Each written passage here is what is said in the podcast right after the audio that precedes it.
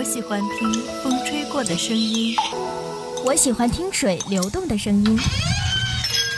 我喜欢一个美妙的夜晚和一杯刚刚煮好的咖啡。刚睡醒的猫咪在我腿边喵喵地叫着。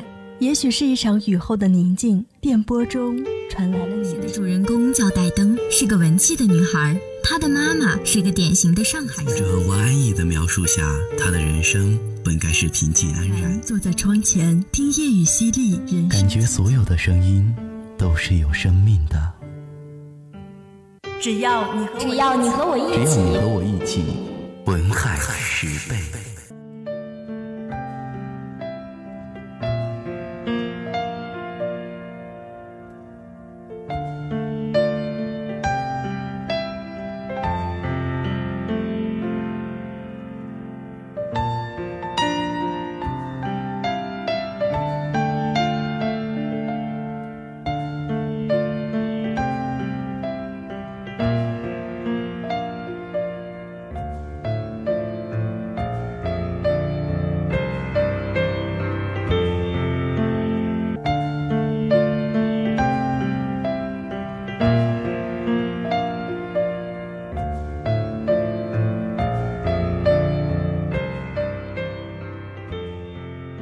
在华盛顿广场西边的一个小区中，街道横七竖八，又有一小条一小条的胡同，形成了一个不错的躲债迷宫。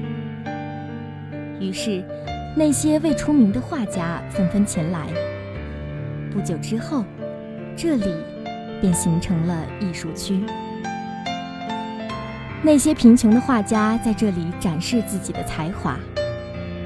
但在某一年的十一月份，一个叫做肺炎的不速之客在艺术区里悄悄地游荡，用他冰冷的手指触碰这些可怜的人们。不幸的琼西就染上了这可怕的病症。琼西是在那年五月来到艺术区的，他在吃饭的时候碰到了苏，发现彼此的爱恋非常一致。便合租了三楼的一间画室。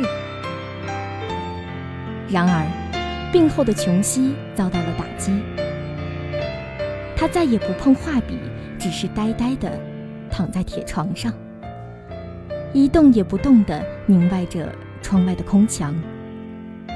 但是医生对苏说：“想要治愈琼西的病，首先要让他有活下去的意志。”于是苏只好在哭过之后，拿起画板，装作精神抖擞的样子，走进琼西的房间，并告诉他：“你很快就会康复的。”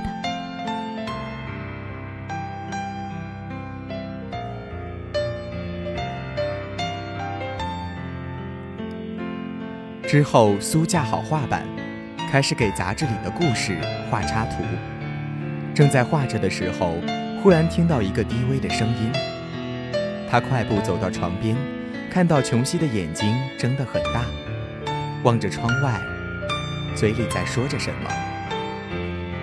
苏看了看窗外，只看见一个空荡阴暗的院子，空墙上爬着一棵老极了的常春藤，枯萎的根纠结在一起，枝干攀在砖墙的半腰上。寒风把藤上的叶子差不多全都吹掉了。在这时，琼西终于开口说话了。他说：“现在只剩下五片叶子，等到最后一片叶子掉下来之后，他也就该去了。”苏只好请求琼西闭上眼睛，不要再瞧窗外。在琼西闭上眼睛之后，苏下楼去找贝尔曼。想和他商量琼西的病情。贝尔曼住在他们楼下，年过六十，有一把大胡子，是个失败的画家，也是一个火气十足的小老头。但他对住在楼上的两位姑娘异常的大度。苏把琼西的胡思乱想告诉了贝尔曼，并且告诉他，他很害怕琼西真的离开他。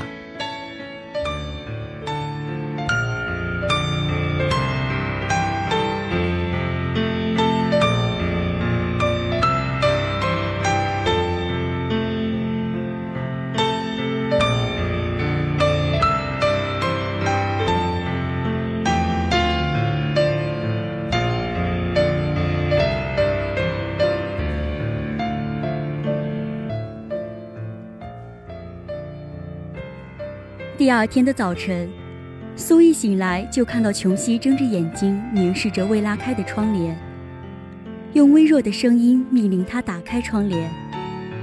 可是，经过了漫漫长夜的风吹雨打，依旧有一片常春藤的叶子贴在墙上。